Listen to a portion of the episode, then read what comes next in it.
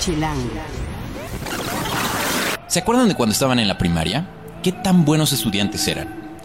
En la portada de la revista Chilango de enero llevamos a Saraí, una niña, una de las 10 alumnas más brillantes de la ciudad, y hoy les vamos a platicar su historia.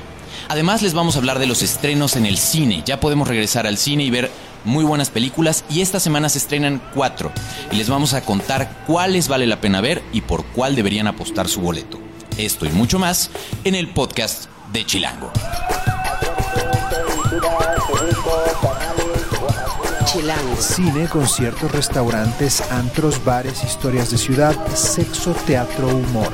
Haz patria y escucha Chilango. Este podcast es presentado por Bacardi, Untamable since 1862. Chilangas y chilangos, bienvenidos a una nueva emisión del podcast de Chilango. Yo espero que ya todos ustedes hayan regresado de vacaciones ahora sí. Yo soy Juan Luis, me encuentran en arroba Juan. Pons con ese al final y soy el editor de Chilango y de chilango.com. Encuentren cada martes un nuevo podcast en chilango.com diagonal podcast o suscríbanse en TuneIn y en Mixcloud. Nuestras redes las recuerdo. En Twitter, en Instagram y en Vine estamos como chilango.com, arroba chilango.com. En Facebook nos encuentran como Chilango Oficial. En YouTube estamos como Chilango en Video. Y en Foursquare como chilango.com. Toda la conversación, todos los buenos deseos y parabienes para este 2015 los recibimos en Gatito Podcast Chilango para poder encontrar en sus redes sociales, ya sea en Instagram, en Vine, en Twitter o en Facebook, lo que nos quieran decir al respecto de este podcast. Y bueno, en esta ocasión, como les contaba yo al inicio, vamos a hablar de la niña, a una de las niñas más aplicadas de este DF, de las estudiantes de primaria. Y por eso es que está con nosotros Oscar Valderas, quien la entrevistó para nuestra nueva edición de Chilango, la edición eh, de enero, que habla de las 100 mejores escuelas, pero también lleva en portada a Saraí. Esta niña que pues tiene una historia muy especial y de la que les vamos a hablar el día de hoy. Gracias Oscar por estar acá. Gracias a ti, Juan Luis. Tú la conociste físicamente. Cuéntanos de Saraí. Pues mira, Saraí es una chica de 12 años. Eh, a simple vista es una chica eh, normal. Eh, ya es fan de Taylor Swift, de One Direction. eh, es- le gusta mucho el fútbol.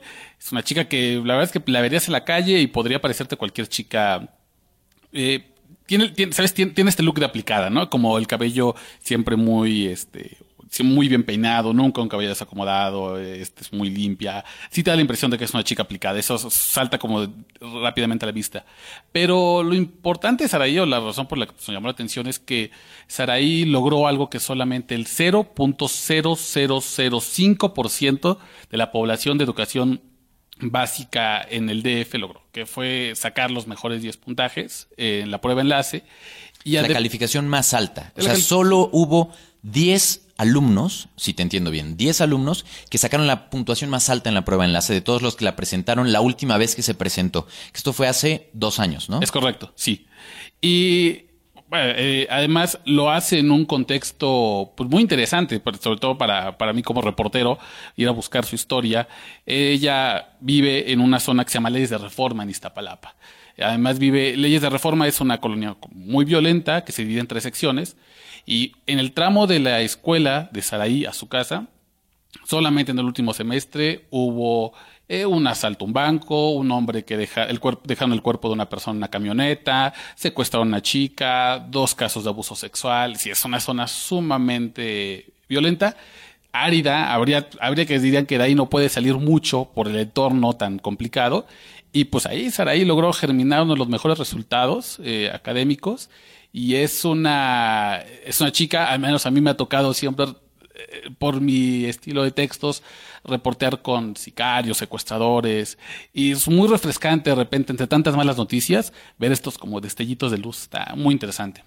Y al final, eh, cuando contactamos a Saraí, eh, el proceso finalmente en, la revista fue así. Eh, buscamos quienes habían sacado los más altos promedios y dentro de ellos empezamos a ver quién tenía una historia que creyéramos que era interesante para contar. Hay que contemplar que para los que no están muy familiarizados con el tema de la prueba de enlace, hasta hace dos años era la única medición, mmm, digamos, confiable o la única eh, medición que permitía evaluar el desempeño de los alumnos. Por supuesto, como todas las mediciones que además separan y hacen un ranking de alumnos y de escuelas, eh, después, eh, pues tiene muchos críticos, ¿no? Hay gente que decía, no, pues es que la prueba enlace, eh, al final los preparan para la propia prueba. Hay gente que dice, no, pero es que, o sea, es, no puedes evaluar el desempeño de un alumno a partir de un solo examen, etcétera, ¿no? Pero al final, pues, eh, Chilangos y Chilangas es lo que había hace dos años. Y hasta esta edición en Chilango, nuestro ranking de escuelas tiene que partir de algo que no sea simplemente la opinión de nosotros como editores, porque pues no somos autoridad en educación y sí queríamos tener alguna cosa, un punto de partida que después pudiera desdoblarse hacia algo que fuera la evaluación subjetiva de cualquier reportero que vaya a conocer la escuela, evaluarla, etcétera, ¿no? Ya el próximo año ya veremos a ver qué vamos a hacer porque eh, pues fue la última prueba enlace como tal Ya no y es la única que podemos aprovechar, ¿no? Para poder hacer estas ediciones. Ahora, lo que viene después es encontramos o contactamos a la mamá de Saraí. Eh, Isabel Silva, que ustedes la conocen bien por el podcast, es nuestra editora adjunta en la revista y entonces contactó directo a, a la mamá de Saraí.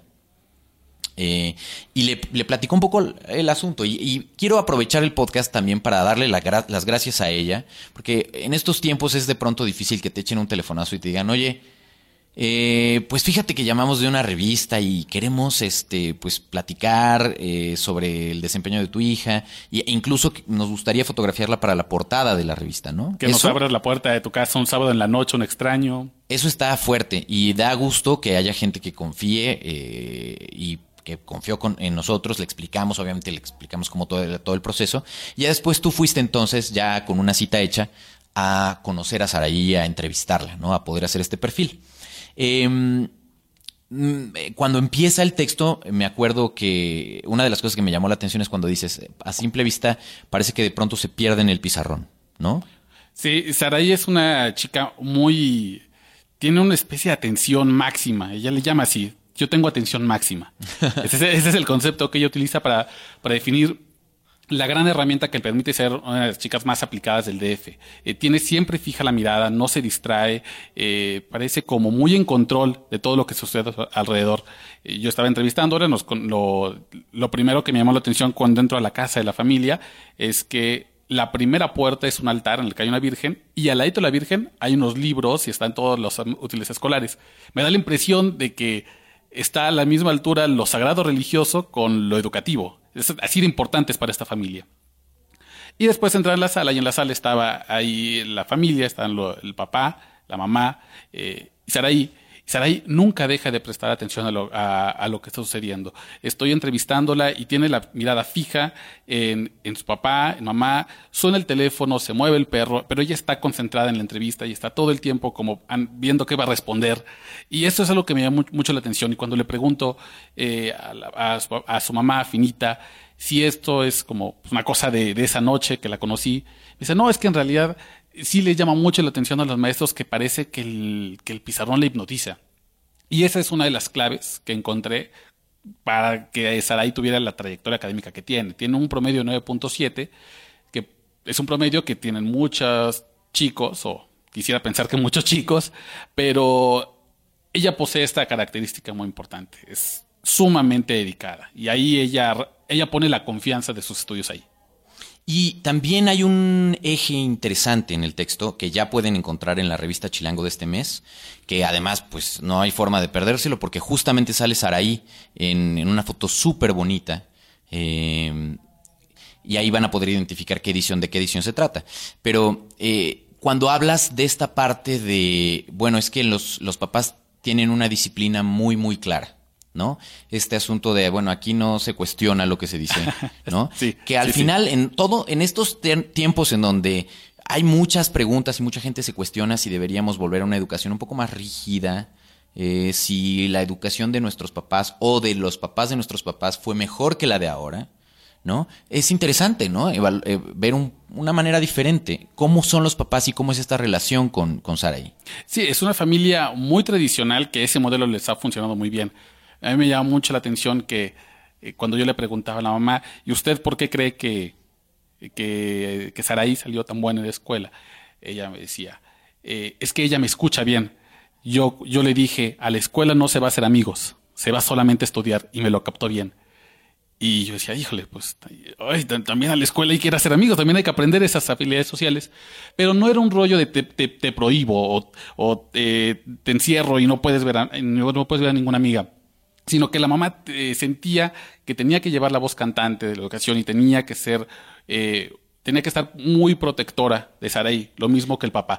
Lo cual, en un contexto dado como el de Saraí, en una colonia tan violenta, en un entorno tan complicado, en la delegación, con mayor cantidad de homicidios y además con un creciente número de, niñas desaparecidas, pues entiendes por qué, esta familia toma estas precauciones y además les ha funcionado. Tienen otros dos hijos que van bien, no tienen no son tan buenos académicamente como Sarey, son dos chicos muy inteligentes, menores que ella, y es, es una familia que si tuvieras el modelo tradicional y no te gustara el modelo tradicional, fueras una persona más liberal, incluso reconocerías que funciona bien.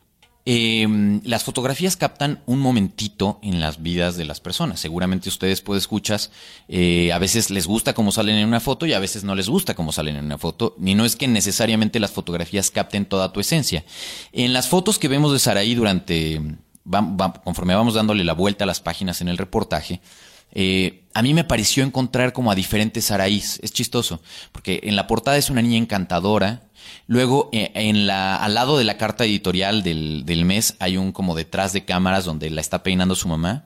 Y luego ya cuando abres el artículo, la, la foto de la apertura, eh, está viendo muy seria, es una foto súper bonita, pero haz de cuenta que se ve un poquito más grande incluso, ¿no? Porque no está sonriendo, porque está seria y está mirando así como un poco al horizonte. Son como tres ángulos de una misma niña que por supuesto como ser humano es, debe ser sumamente complejo. Eh, pero a la vez muy interesante. Eh, ¿Qué le preocupa? ¿Qué, ¿Qué tanto le interesa ella? ¿Qué tanta esta educación y el sacar buenas calificaciones en la escuela es mérito o, motivación propia, digamos? ¿Y qué tanto tiene que ver con el hazlo ahora porque vas a ganar algo después? Fíjate que esa fue una de las preguntas que, con las que llegué si era algo que le había nacido, que era un real interés de estar ahí, o si era una especie de inyección de pensamiento de la familia. Y en algún momento, ya casi terminando la entrevista, que fue una entrevista como de una hora y media, eh, le pregunto que qué cambiaría sobre el país. Y la respuesta que me da me hace pensar que es una chica que realmente está interesada y que realmente lee y le gusta y le apasiona. Eh, su respuesta es, si México necesita salir adelante, tiene que empezar a cuidar sus especies endémicas. Y es, endémicas es una palabra esdrújula, complicada para una niña de 12 años. No es algo que sueles escuchar en alguien que va a pasar a secundaria. Que significa, pues, no, los, sí, las especies. ¿no? Pues fíjate que yo nunca había escuchado que, alguien, que alguien elaborara un argumento con especies endémicas a los 12 años, ¿no? De cómo quieres que cambie el país. Eh, de repente podrías tener respuestas como muy escuetas, ¿no? De, quisiera más seguridad, este, mejor, eh, mejorar el medio ambiente, pero, pero era muy claro respecto a lo que quería. Y luego, ah, utilizando el argumento de las especies endémicas, decía, y el presidente Enrique Peña Nieto necesita poner atención en eso en la reforma energética. dices, ¡oh! Okay. Ese tampoco era un argumento que me, que me esperaba. Y empieza a desarrollar la idea de cómo este país no va a avanzar si no le pone atención a sus recursos naturales. Y entonces em, empieza a platicar de lo que leyó y lo que vio.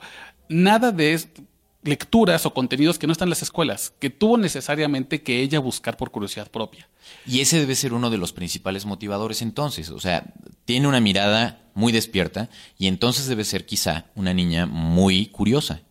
Es muy curiosa, es, es una, yo creo que es una niña en ese sentido muy especial, como con características muy particulares. Pero por otro lado, al mismo tiempo, lo que decías, o sea, son muchas raíz. Por otro lado, comparte las características de una chica de su edad. El hecho de que hable de especies endémicas de la reforma energética de Peña Nieto no la hace distinta. En su recámara tiene ahí sus pósters de Taylor Swift, de One Direction, eh, pósters de fútbol. Eh, vaya, no es un robot, no es una especie de de repente niña nerd odiosa. Es una combinación muy interesante de, eh, creo, los, los intereses comunes de una niña de su edad con los intereses específicos de alguien que entendió la familia en la que está, el momento en el que vive, el momento del país y quiere cambiarlo. A mí me dejó una sensación de que Saray realmente está estudiando o está como aplicándose en la escuela porque le interesa cambiar algo más allá de su promedio, le interesa algo mucho más grande que eso. ¿Sabemos qué quiere ser de grande? Sí, eh, Saraí comentó que quería estudiar medicina eh, y probablemente sería veterinaria, porque eh, el asunto de, las- de los animales, las especies endémicas, es algo que ella, que ella le apasiona, pero este, todavía está entre medicina y veterinaria e incluso me comentó que le gustaría la política. También, de nuevo, creo es una respuesta poco común en una niña de 12 años. Pero Claro, y más en estos tiempos en los que los políticos están tan bien posicionados. ¿No? Muy bien. Entonces, al final fue un, e- un ejercicio, como dices, refrescante. ¿Qué te quedaste? ¿Qué aprendiste de Saraí? Fíjate, que creo que la, la defensa de su propia personalidad que hace me gustó. Mientras tiene una mamá y un papá que sí son muy estrictos, que son rígidos en la disciplina y que le transmite, y eso le genera muy buenos resultados. También Sarai, por un lado, defiende eh, su derecho a ser una niña, a jugar, a ensuciarse, a ensuciarse la falda y a rasparse las rodillas. Y creo que esa, e- esa combinación me pareció, yo creo una combinación ganadora. Eh, ahora está, cuando hizo la prueba de enlace estaba en cuarto año y ahora, si entiendo bien, está en sexto, está a punto de decidir entrar a la a, qué secundaria, ¿no? Sí, sí, ella se va a quedar en el mismo colegio, al, al menos ese es el plan. Quiere conservar a sus amigos. Es, incluso ha sido también como una especie de batalla de Sarai, decir no me cambio, no voy a quedar en la secundaria acá. Y ya veremos qué, pues qué, qué, qué futuro tiene. A mí me parece muy, muy interesante que esta familia no se le regaló nada, ¿no? O sea, cada ocho, cada nueve, cada diez que sacaron, eh, ha surgido un esfuerzo, es una, es una familia de clase media eh, que paga una colegiatura con esfuerzo, que eligió bien la escuela, que no, no eligió la escuela porque le quedaba cerca o porque estaba bonita o porque era la que le alcanzaba. Hubo un real esfuerzo por hacer un trabajo de investigación eh, en su modo y ahí están los resultados. Este es con, con pocas o con una circunstancia o un horizonte apretado, lograron abrirse un camino muy interesante. Pues de verdad, Oscar, gracias por esta buena historia, que como siempre es una delicia leer. Eh, les recomiendo mucho que encuentren la edición de Chilango del mes de enero, donde van a encontrar la historia de Saraí, donde van a conocer a esta niña que realmente es encantadora, que verdaderamente eh, llena la portada de Chilango, la, van a ver, y donde van a encontrar también el resto de los reportajes, ¿no? Y si, Saraí, en una de estas nos estás escuchando, no se te vaya a subir, niña, con este asunto de, ya estar en la portada de una revista. Al contrario, esperamos que eso sea justo eh, un motivador para decir lo estoy haciendo bien, pero seguir en ese, con esa carita y, y esa mirada como muy transparente que tiene eh, y echándole ganas porque no hay más. Gracias de verdad por estar aquí. Gracias si a ti. la gente te quiere seguir o hacer más preguntas, te puede encontrar en Oscar Balmen, arroba Oscar Balmen en Es Twitter. correcto.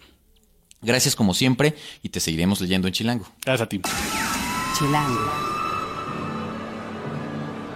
Esto es Tercera Llamada. Tercera Llamada. Comenzamos. Si pasa en la ciudad, está en Chilango. ¿Qué vamos a hacer este fin de semana? Chilangos y chilangas, el cine es la opción. Tenemos varios estrenos y es por ello que está Osvaldo Betancourt, que es nuestro experto en cine en chilango.com, nuestro redactor que se encarga de entrevistar a todas las guapas del cine de Hollywood y también contarnos qué es lo que vale la pena ver en pantalla grande. Y también está haciendo su debut en el podcast Carlos Fernández de Lara, experto en tecnología, coordinador del pool tecno que le llamamos nosotros acá, y es básicamente la cabeza del equipo de periodistas que escriben para ustedes en todas las revistas y todos los sitios de expansión sobre los temas de tecnología, gadgets y demás. Los dos están acá, muchas gracias por estar aquí. Empecemos contigo, Osvaldo. Cuéntanos qué vamos a poder ver esta semana en el cine, qué vale la pena. Muy bien, bueno, primero es mi primera aparición en este año en el podcast. Feliz año a todos. Eso. Un poquito tarde ya la rosca pasó, ni modo. La educación antes que nada, este Pues, muchacho es de buena cuna. Muy pues, bien. Oye, Muy bien. este, pues sí, hay cuatro películas de este fin que, de las que vamos a hablar. Este fin de semana, este, una de las películas que se estrena es Las Horas Contigo, mexicana, que dirige y escribe Catalina Aguilar Mastreta, hija de quién crees. Tú sabes, Juan, tú sabes. ¿De Ángeles Mastreta? Y de Héctor Aguilar Camín. Muy bien. Es como, o sea, ella iba a hacer algo. Algo nos iba No había manera de que pasara desapercibida. Y pues sí, este es su ópera prima y viene muy bien la película. ¿Sí? Este, en primera se armó de un buen crew, bueno, de un buen cast. Tiene a Isela Vega, a María Rojo y a Cassandra Changuerotti, que también viene de una dinastía. Este, y la historia es sobre eh, Isela Vega, que es como la abuela, María Rojo la mamá y Cassandra la hija.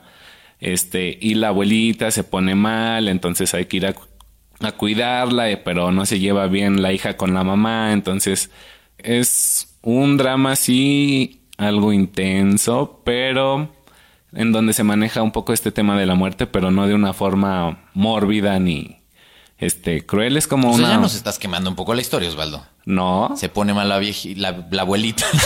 La viejita. Se está poniendo mal la abuelita y entonces habla del tema de la muerte. Supongo que entonces eventualmente se va a morir. No lo sé. Ok. ¿Y está entretenida? Sí, Palomera. sí. Eh, la calidad de la fotografía, ¿qué tal? Buena. Eh, la dirección. Decente, más bien. La dirección, bien, este, pues manejar a, bueno, dirigir a estas tres mujeres no debe de ser algo sencillo y, Y en tu ópera prima menos. ajá, exacto, y pues bien, sí, un buen resultado. Perfecto. Entonces esa es una opción. Sí. ¿Qué más? La segunda no la he visto, le traigo muchísimas ganas desde que este, escuché de ella. Es Foxcatcher, seguramente ganará algún premio en esta temporada. Es una historia basada en una historia verídica de un este, luchador olímpico que eh, interpreta a Channing Tatum, que me sorprende el elenco también aquí, pero ahorita hablamos de ellos que es entrenado como por un millonario esquizofrénico, este, y pues pasa algo ahí con su otro entrenador. eh. Es un drama más intenso, más clavadón. Los, en el elenco tenemos a Steve Carell, que me sorprende que se sale de su papel de comedia. No es ya virgen a los 40, este, ni mi pequeña Miss Sunshine. Es como un personaje más, De carácter. más de carácter. Y sí. esta es la película de, por la que se ha hablado tan bien de Steve Carell. Sí, sí, sí, precisamente. Muy bien. Se sale completamente del rol. Ajá. de la También. comedia y tal. Y de hecho mucha gente, eh, como bien dices, eh, le augura varias, varios premios, o sea, una buena cosecha de premios, como dices, en esta temporada. Eh, ¿Quién más está en el elenco? Está Channing Tatum, que pues lo hemos visto en comedias románticas acá, ya. Vimos Claudia la está haciendo primera caras así como de, bueno, ya con eso voy. Este, y sí, él hace tanto comedias románticas como cosas más tontas como 21 Jump Street, 22 Jump Street. Ok. Entonces acá también está haciendo algo como un poquito más diferente, más clavado. Y Mark Ruffalo, que lo ubicamos como Hulk o el año pasado también lo vimos en Empezar otra vez, que este es una buena película, si no la vieron, chequenla. Y pues acá es el hermano de Channing Tatum. Entonces los tres hacen una combinación que se ve muy prometedora. Muy bien, suena bien, suena bien. De ahí tenemos otros dos estrenos más. Sí, correcto. Estos este, los vio Aira Franco, que es otra de Una de nuestras- nuestras grandes críticas de cine. Ustedes la pueden leer todos los meses en Chilango, en la revista. Y Aira, la verdad es que además de que escribe increíble, tiene muy buen, eh, nos la han chuleado muchísimo, vamos, como crítico de cine. Eh, tiene ya muchos años haciendo esto. Y la verdad es que, ¿cómo, cómo evaluó Aira a estos dos estrenos? Pues les dio cuatro de cinco estrellas, que es a la familia Bellier, Bellier, no sé, es en francés. ¿Ok? Este, que es como una comedia sobre una familia sordomuda donde la hija Paula este habla, entonces ella es como la intérprete de sus papás con el mundo y en la escuela este está en un grupo como de canto y su maestro la anima a ir a una escuela para estudiarlo, pero pues esto va a traer problemas con la dinámica familiar y ¿Es película francesa? sí, Muy bien, suena suena súper interesante. con eso basta, ¿no? Sí, suena muy bien. Muy bien. ¿Y la cuarta? Y la cuarta es el código Enigma, de, protagonizada por Benedict Cumberbatch, que también es ahorita como el ídolo de muchas señoritas. Sí. Además, como que también se ha generado mucho en redes sociales, ¿no? Sí, este también él es como buena onda, este, no me acuerdo en qué alfombra roja hizo un photobomb. Exacto. Entonces es como gracioso, agradable, se presta. Es inglés, que creo que eso a muchas les encanta. Ya, ya veo, ya veo. Muy bien, entonces tenemos estos cuatro. ¿Esta última película de qué se trata? Es, este, se ubica en la Segunda Guerra Mundial, pero aquí no van a ver nada de balazos ni de sangre. Más bien se trata como de la parte un poco atrás de la guerra, de los balazos. Eh, Benedict interpreta a Alan Turing, que pues sí fue un personaje importante para los ingleses, y pues por ahí va. ¿Y esta se llama entonces? El código Enigma. El código Enigma. Entonces tenemos cuatro opciones y como siempre te pregunto aquí, Osvaldo, si tienes que pagar un boleto, ¿cuál es la película que tú dirías que quieres ir a ver este fin de semana? Foxcatcher. Muy Dos bien. veces. Dos veces. Perfecto. Bueno, pues ya están, ahí están las opciones de cine. Sí. Ahora vamos con el señor Don Carlos haciendo su debut en el podcast. Señor Juan Luis, por fin, por Dios. No sabe las veces que he visto que me ha llegado a mi correo electrónico que ya está el nuevo podcast de Chilango y me he rehusado, rehusado a escucharlos por completo. ¿Por qué? Porque nunca me habían invitado.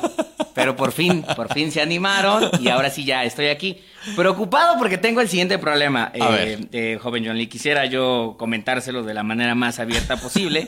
Eh, cuando yo recibí esta cordial invitación hace un par de semanas eh, para participar por primera vez en el podcast, yo me preparé, investigué, hice todo un análisis de, de qué voy a hablar, qué le voy a platicar a los podescuchas de Chilango.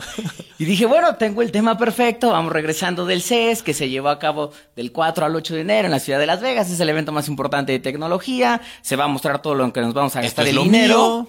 Está perfecto, eso es lo mío. Y llego al escenario y usted me dice, pero no tienes que hablar de tecnología. Entonces, haciendo un quick search aquí hace un par de minutos, eh, podríamos hablar de la arrolladora Banda Limón que va a tener un concierto en el auditorio en las próximas semanas. Para ser precisos, el 15 de enero, 16 de enero y 17 de enero, podríamos mencionar que Luismi regresa una vez más al auditorio. O, o, o hablar del evento de la magia de Mickey que va a estar en el, en el Arena Ciudad de México. Joven, yo no sé cuál de estos tres temas son los que quizás le llamen un poco más la atención. Este, o podríamos quizás tratar de como que meter un poquito medio a la fuerza eh, el tema de tecnología para tratar de decirle a los chilangos lo que vimos por allá, lo que viene y pues A ver, podemos hacer un poco de todo. Dispare. Eh, de- miren, está padre tener como un menú de opciones. Por lo pronto ya nos contaste todo lo que viene. Eh, ¿Te gusta la arrolladora? Eh,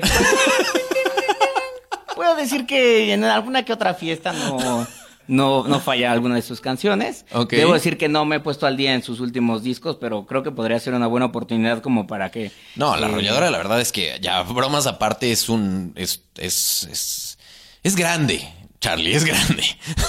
Es una gran banda, sí. en es efecto. una gran banda. Eh, entonces, bueno, la arrolladora es una opción, ¿no? Ya ahí se la su o sea, cuenta- cuéntanos más, Carlos, de la arrolladora. Claro que sí, claro que sí, Juan. Eh, déjame, aquí tengo ya la información. Eh, como yo te decía, bueno, va a estar en el Auditorio Nacional 15, 16 y 17 de enero.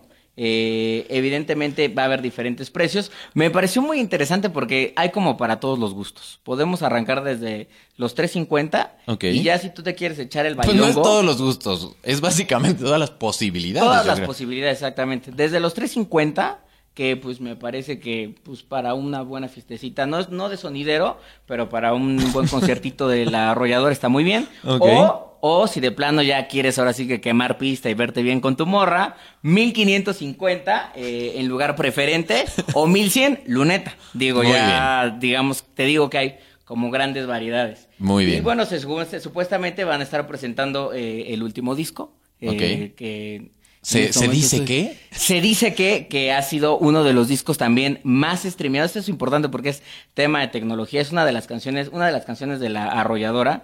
eh, fue una de las canciones más shazameadas, Ah, shazameadas shazameadas. durante 2014.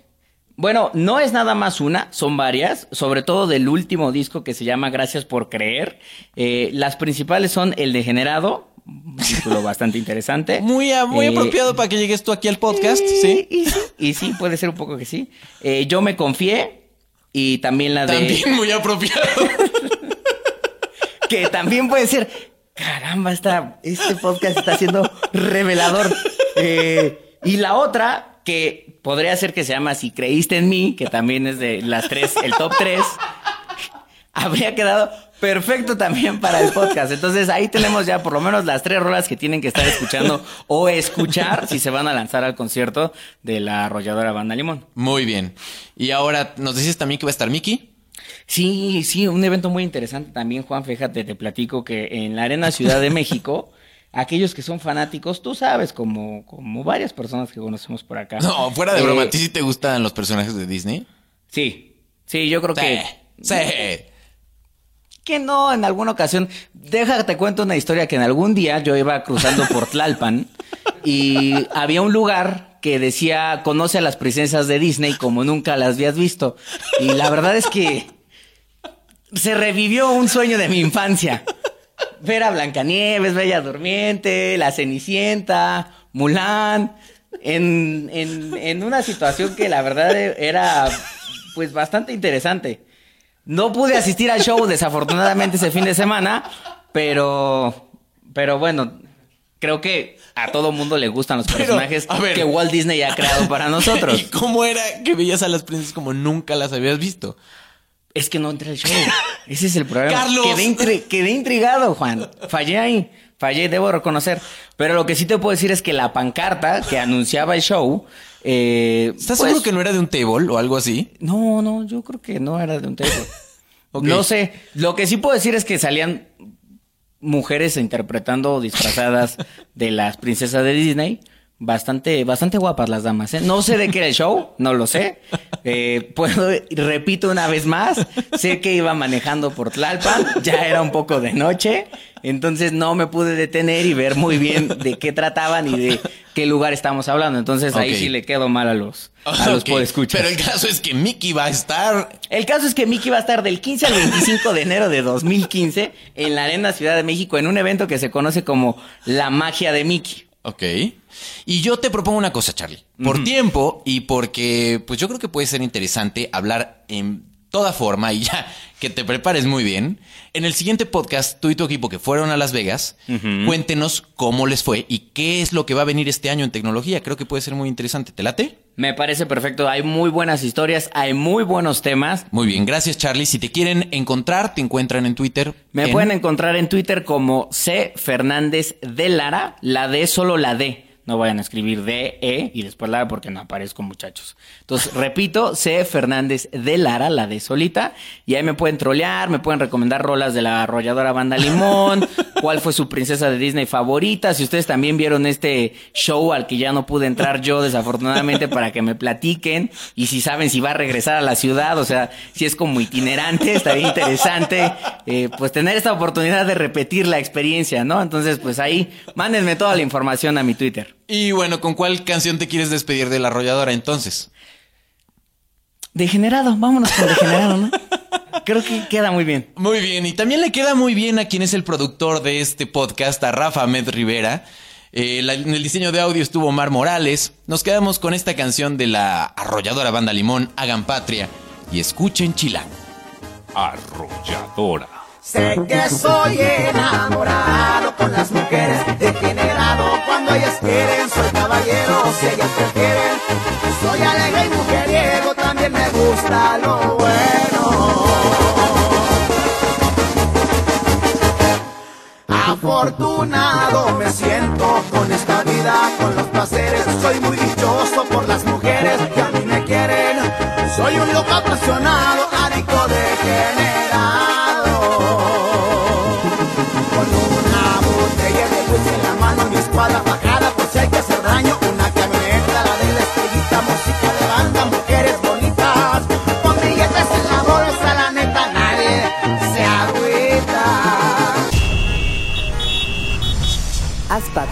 Y escucha Chilango.